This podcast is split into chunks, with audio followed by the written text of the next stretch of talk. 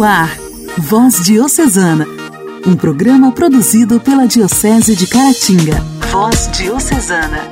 Olá, está começando agora mais um Voz Diocesana e como é bom poder contar com a sua audiência aí do outro lado do radinho, seja onde quer que você esteja. O programa Voz Diocesana é produzido pela Diocese de Caratinga e leva até você informação, formação e a palavra de Deus pelas ondas do rádio. Não é isso, Clarinha? É isso mesmo. O Voz Diocesana está aqui para levar a palavra de Deus a milhares de pessoas que acompanham o Voz Diocesana de segunda a sexta sexta-feira. Voz Diocesana. Voz Diocesana. Um programa produzido pela Diocese de Caratinga.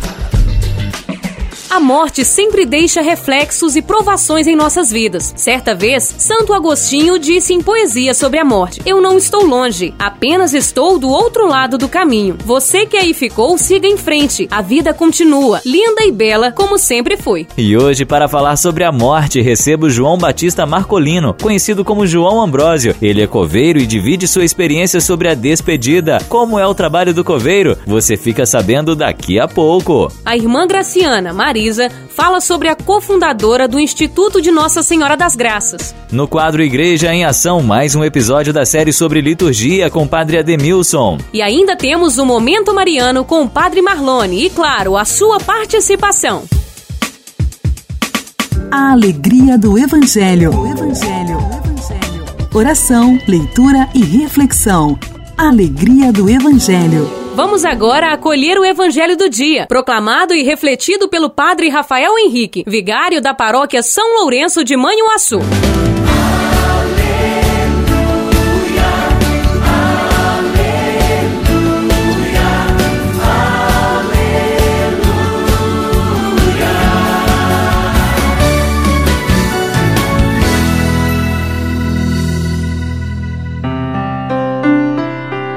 Evangelho de Lucas, capítulo 16, versículos de 1 a 8. Naquele tempo, Jesus disse aos discípulos: Um homem rico tinha um administrador que foi acusado de esbanjar os seus bens. Ele o chamou e lhe disse: Que é isto que ouço a teu respeito? Presta contas da tua administração, pois já não podes mais administrar meus bens. O administrador então começou a refletir: O Senhor vai me tirar a administração. Que vou fazer? Para cavar não tenho forças, de mendigar tenho vergonha. Ah, já sei o que fazer para que alguém me receba em sua casa quando eu for afastado da administração. Então ele chamou cada um dos que estavam devendo ao seu patrão e perguntou ao primeiro: Quanto deves ao meu patrão? Ele respondeu: Cem barris de óleo. O administrador disse: Pega tua conta, senta-te depressa e escreve cinquenta. Depois perguntou a outro: E tu quanto deves? Ele ele respondeu: Cem medidas de trigo. O administrador disse: Pega tua conta e escreve oitenta. E o Senhor elogiou o administrador desonesto, porque ele agiu com esperteza. Com efeito, os filhos deste mundo são mais espertos em seus negócios do que os filhos da luz. Palavra da salvação, glória a vós, Senhor.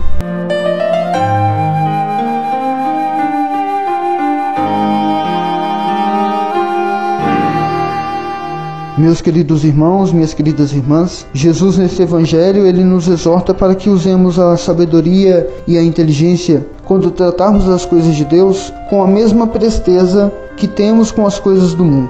Jesus aqui ele não elogiou de maneira nenhuma essa atitude desonesta do administrador, mas a motivação que o levou a angariar a amizade das pessoas. Essas pessoas são aquelas que ajudamos, com as quais nós nos solidarizamos nas horas mais difíceis, nos momentos de necessidade, não importando o bem, o tamanho do bem que fazemos ou a quantia que ofertamos. Por isso, meus irmãos, é a maneira como vivemos e o nosso modo de ser, de tratar o semelhante, de acolher, de compreender, de perdoar que fará com que sejamos recebidos um dia no reino dos céus. A compaixão que exercitarmos com os nossos semelhantes, o perdão e a misericórdia que vivenciarmos, são essas ações, essas atitudes de sabedoria as quais devemos colocar em prática enquanto estivermos aqui na terra, porque elas nos servirão de passaporte para o reino dos céus. Normalmente, nós colocamos mais empenho nos, nos negócios do mundo do que nos interesses de Deus e damos mais prioridade ao que rende mais aqui na terra do que o tesouro que juntamos no céu. Os que tratam com as riquezas deste mundo sabem e fazem isso de modo desonesto. Os filhos da luz, porém, muitas vezes não sabem fazer assim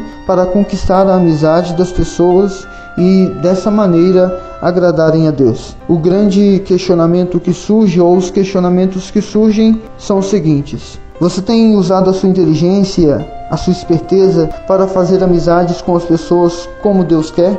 Como você tem tratado as pessoas que precisam de você, que trabalham para você, que lhe servem? Você é uma pessoa acolhedora ou você está sempre com medo de se envolver, de se relacionar, de construir vínculos de amizade? Você sabe perdoar o erro do próximo? Você tem vivido as coisas do mundo, do trabalho, do mesmo modo com que você tem vivenciado as coisas ligadas a Deus? Vamos refletir sobre isso e vamos nos esforçar, colocar à nossa disposição a nossa energia e força para conquistar o nosso espaço e nosso lugar e morada no reino dos céus. Que Deus abençoe você, abençoe toda a sua família. Diálogo Cristão. Temas atuais à luz da fé. Diálogo Cristão. Diálogo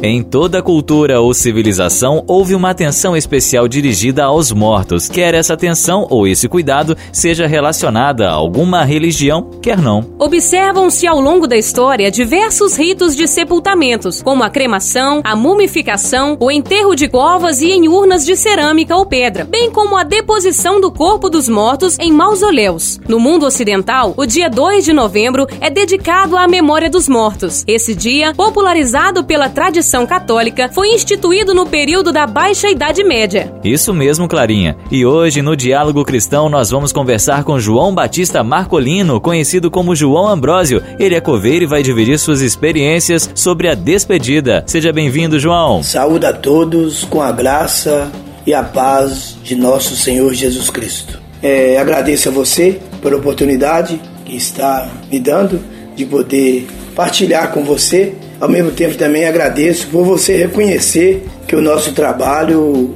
é de grande importância. Como você orienta a família quando perde uma pessoa querida? É, antes de tudo, a gente se coloca à prontidão para estar ajudando de uma forma direta ou indireta naquilo que aquela família no momento está precisando. A gente, né, presta o serviço com muito carinho, às vezes que é um serviço um pouco assim tão aceitável para todos, porque ao trabalhar lá no, no cemitério, ali você depara com várias situações, né? Mas a gente faz com grande carinho, né? A família às vezes chega ali por perto, vendo a gente mexer e deparamos ali ainda às vezes com alguns restos dos antepassados. A gente tira com todo cuidado aqueles ossos ali né, e coloca dentro de, um, de uma sacola e assim deixa num cantinho até que chega a hora de fazer o outro sepultamento ali e voltando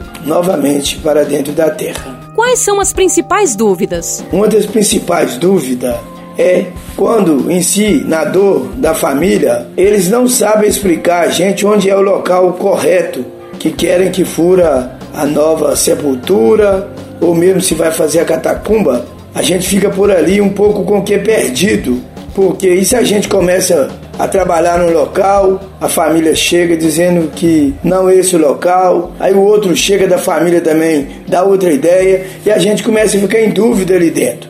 Até que chega numa conclusão, uma luz, né, que vem da família, é aqui mesmo. E aí a gente inicia-se o trabalho, né, até chegar ao final de furar e concluir o sepultamento. Então, uma das dúvidas maior é essa. Para a gente que está lá no cemitério prestando o trabalho, a gente tem essa dúvida. Será que é aqui mesmo que estamos furando? É isso mesmo que é o lugar aqui mesmo? Né? Ou será que não é não? É aqui ou lá? Então a gente fica um pouco em dúvida até que a família esclareça para a gente. E como é cuidar desse espaço cheio de memórias para as famílias? Ali dentro a gente tem que ter responsabilidade pelo que faz, porque é onde existe uma grande dor, é uma separação naquele momento. Então a gente tem que fazer o trabalho voltado com muita seriedade, sem ter nenhum descaso com ninguém.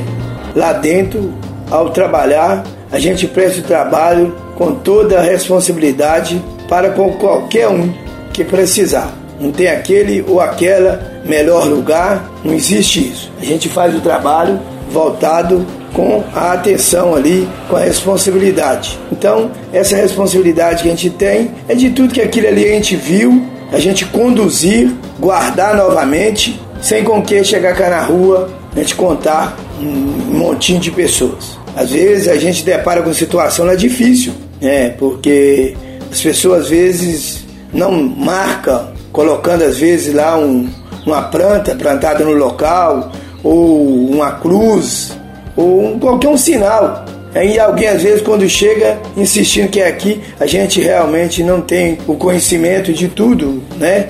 Passa pelo cemitério.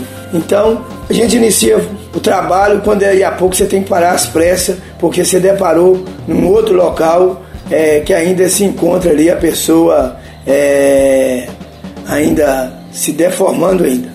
Então, logo você tem que cobrir logo aquela área ali, sem ninguém perceber nada e começar um outro trabalho novamente.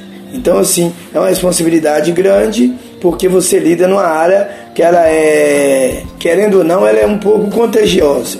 São várias pessoas que ali é sepultado naquele quadrado, naquela região ali, que cada um é, teve a separação de uma forma. Então a gente tem que ter um pouco assim de cuidado também de zelar por nós que trabalhamos ali dentro. Então assim essa responsabilidade é um zelo é, por aquilo que você está fazendo e com você também que ali está trabalhando. Então a gente conduz com essa forma, né? É... é, realmente não parece ser fácil. E como lidar com a dor do próximo? A primeira coisa que faz a gente entender a dor do outro, que é só a gente colocar-se no lugar daquela pessoa. Independente que eu estou prestando o trabalho ali, mas eu devo me colocar no lugar do outro. Como é essa perca, essa separação? O que é que passa na cabeça do outro? E se fosse comigo? Como seria a situação? Então, a gente é, lida com a dor do outro como se fosse um antequerido meu, respeitando, deixando com que a pessoa se desabafa lá no momento, se chora, alguém quer expressar uma mensagem e no final a gente às vezes até despede daquele antequerido ali com a calorosa salva de palma.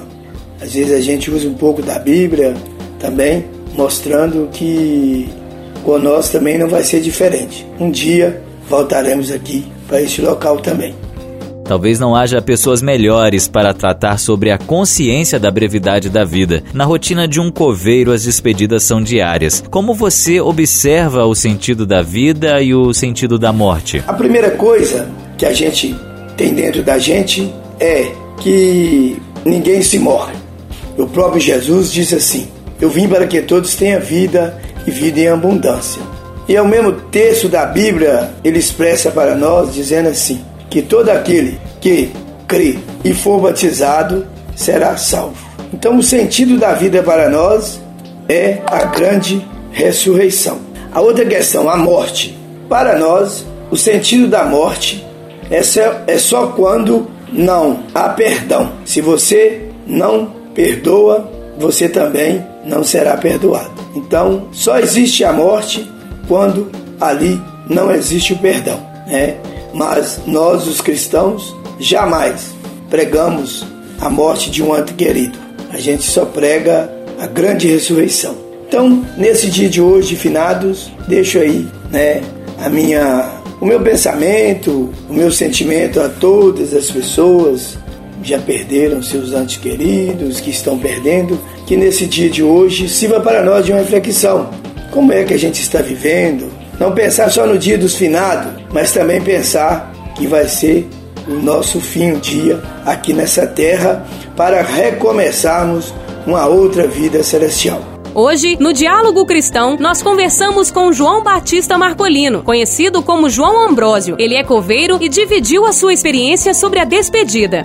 Que Deus abençoe a todos os ouvintes, a todos que estão participando direto aí do estúdio e que você fique com Deus. Igreja, Igreja em Ação. Formação, CNBB, notícias, Vaticano, diocese, não paróquia, a minha Igreja fé. em Ação.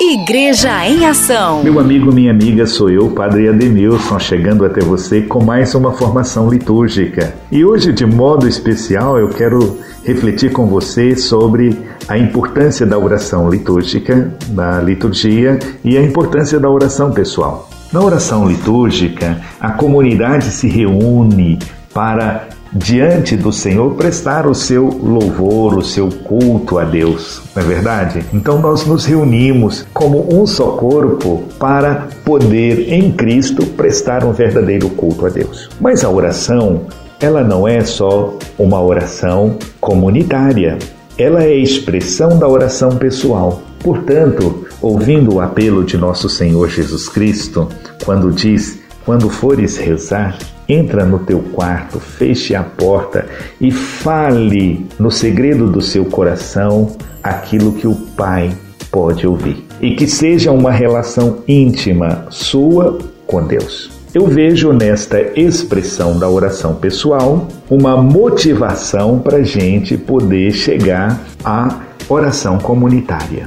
Quando uma pessoa tem uma vida de oração, ela procura na sua oração pessoal se encontrar com Deus, se colocar disponível ao mistério que é Deus mesmo na sua vida, com gratidão, com louvor, com súplicas, acreditando na força que vem do alto.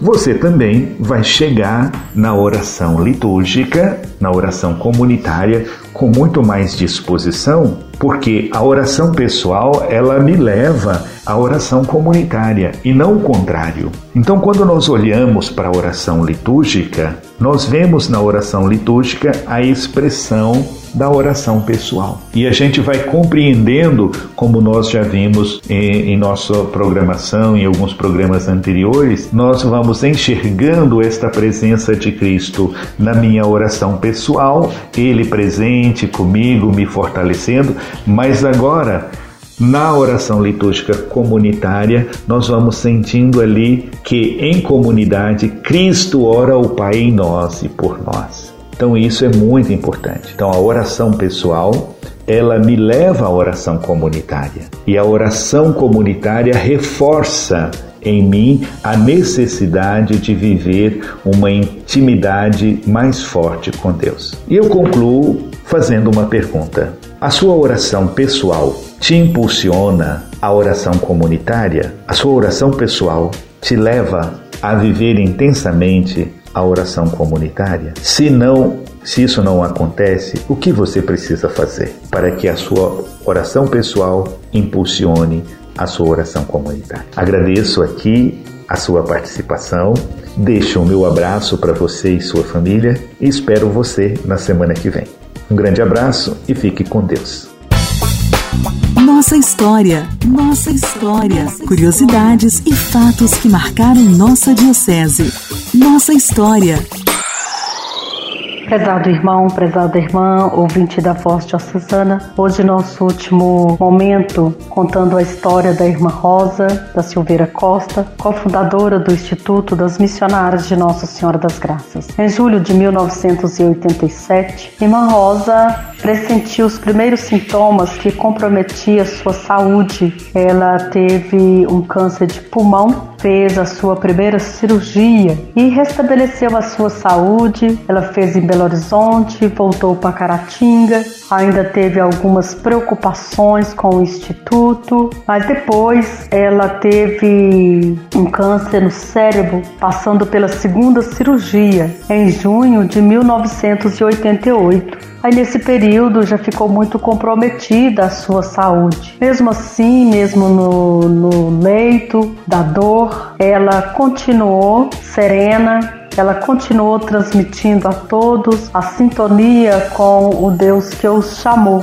Ela viveu em tudo a vontade de Deus. Irmã Rosa, ela morreu em Deus, pois na vida amou a Deus, sofreu por Deus e viveu em Deus. Assim sua vida foi devolvida ao Criador. A vida de Irmã Rosa chegou rapidamente ao fim, de forma quase inesperada. Foram quatro anos de terrível agonia. Aos poucos foi perdendo as forças, sendo atirada ao leito da dor. A moléstia da qual fora cometida era fatal. O mal só foi agravando e seu organismo foi sucumbindo. O sofrimento e a dor, um mistério. Deus escolhe Irmã Rosa para estar com Cristo na agonia e na cruz e desce naquele leito de dor, naquele corpo alquebrado pelo sofrimento a, e a confirma na santidade. Irmã Rosa morreu com 68 anos de idade. Ela morreu em Deus e continua viva nos corações de todas as irmãs gracianas. Minha, meu querido ouvinte, a você que ouviu a história da irmã Rosa, continua ouvindo a voz de Deus que chama cada um de nós para uma vocação específica. A você pai, a você mãe, incentiva os seus filhos a viver a vida consagrada,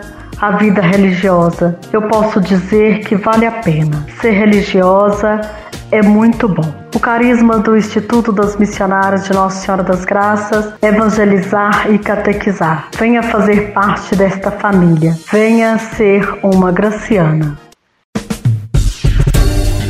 Voz Diocesana. Voz Diocesana. Um programa produzido pela Diocese de Caratinga. Hoje a participação do ouvinte vem direto de Inhapim. Seja bem-vinda! Olá, meu nome é Maria das Dores, sou da comunidade Santo Antônio da paróquia São Sebastião de Inhapim. Atualmente estou na coordenação do apostolado da oração. Gostaria de oferecer a música Coração Santo a todos e a todas associadas. Obrigado.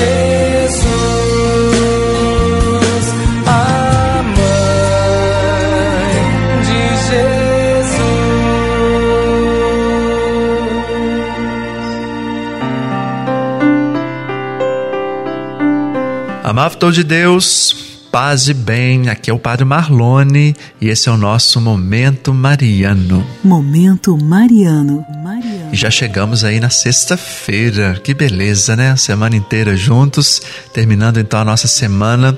E eu quero lembrar hoje que o ouro, ele é um dos mais preciosos de todos os metais.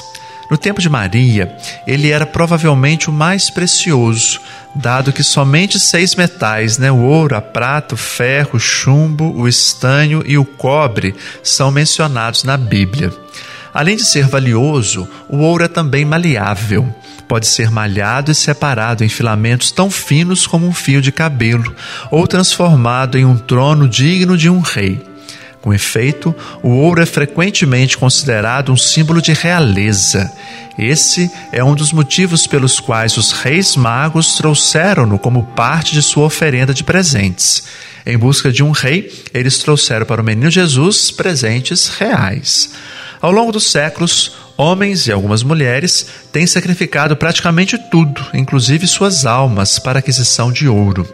Nos dias de hoje, em geral, não colecionamos ouro em espécie, a não ser moedas de ouro, mas isso não quer dizer que tenhamos superado a armadilha da aquisição.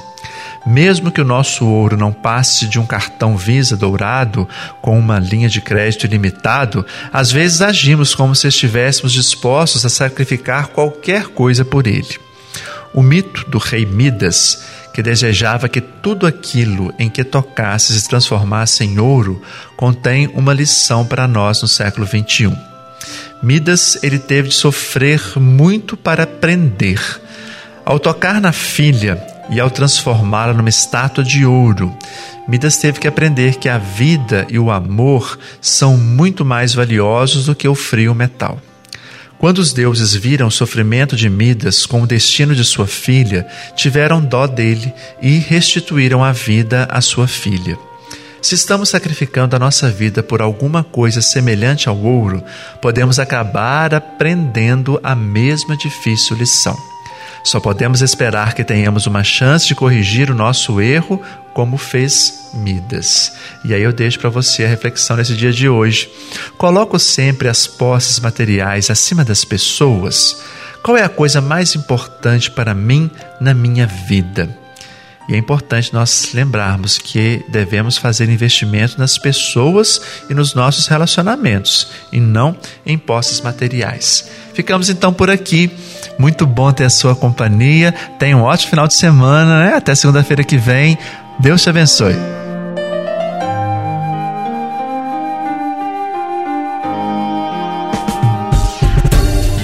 Voz Diocesana. Voz Diocesana.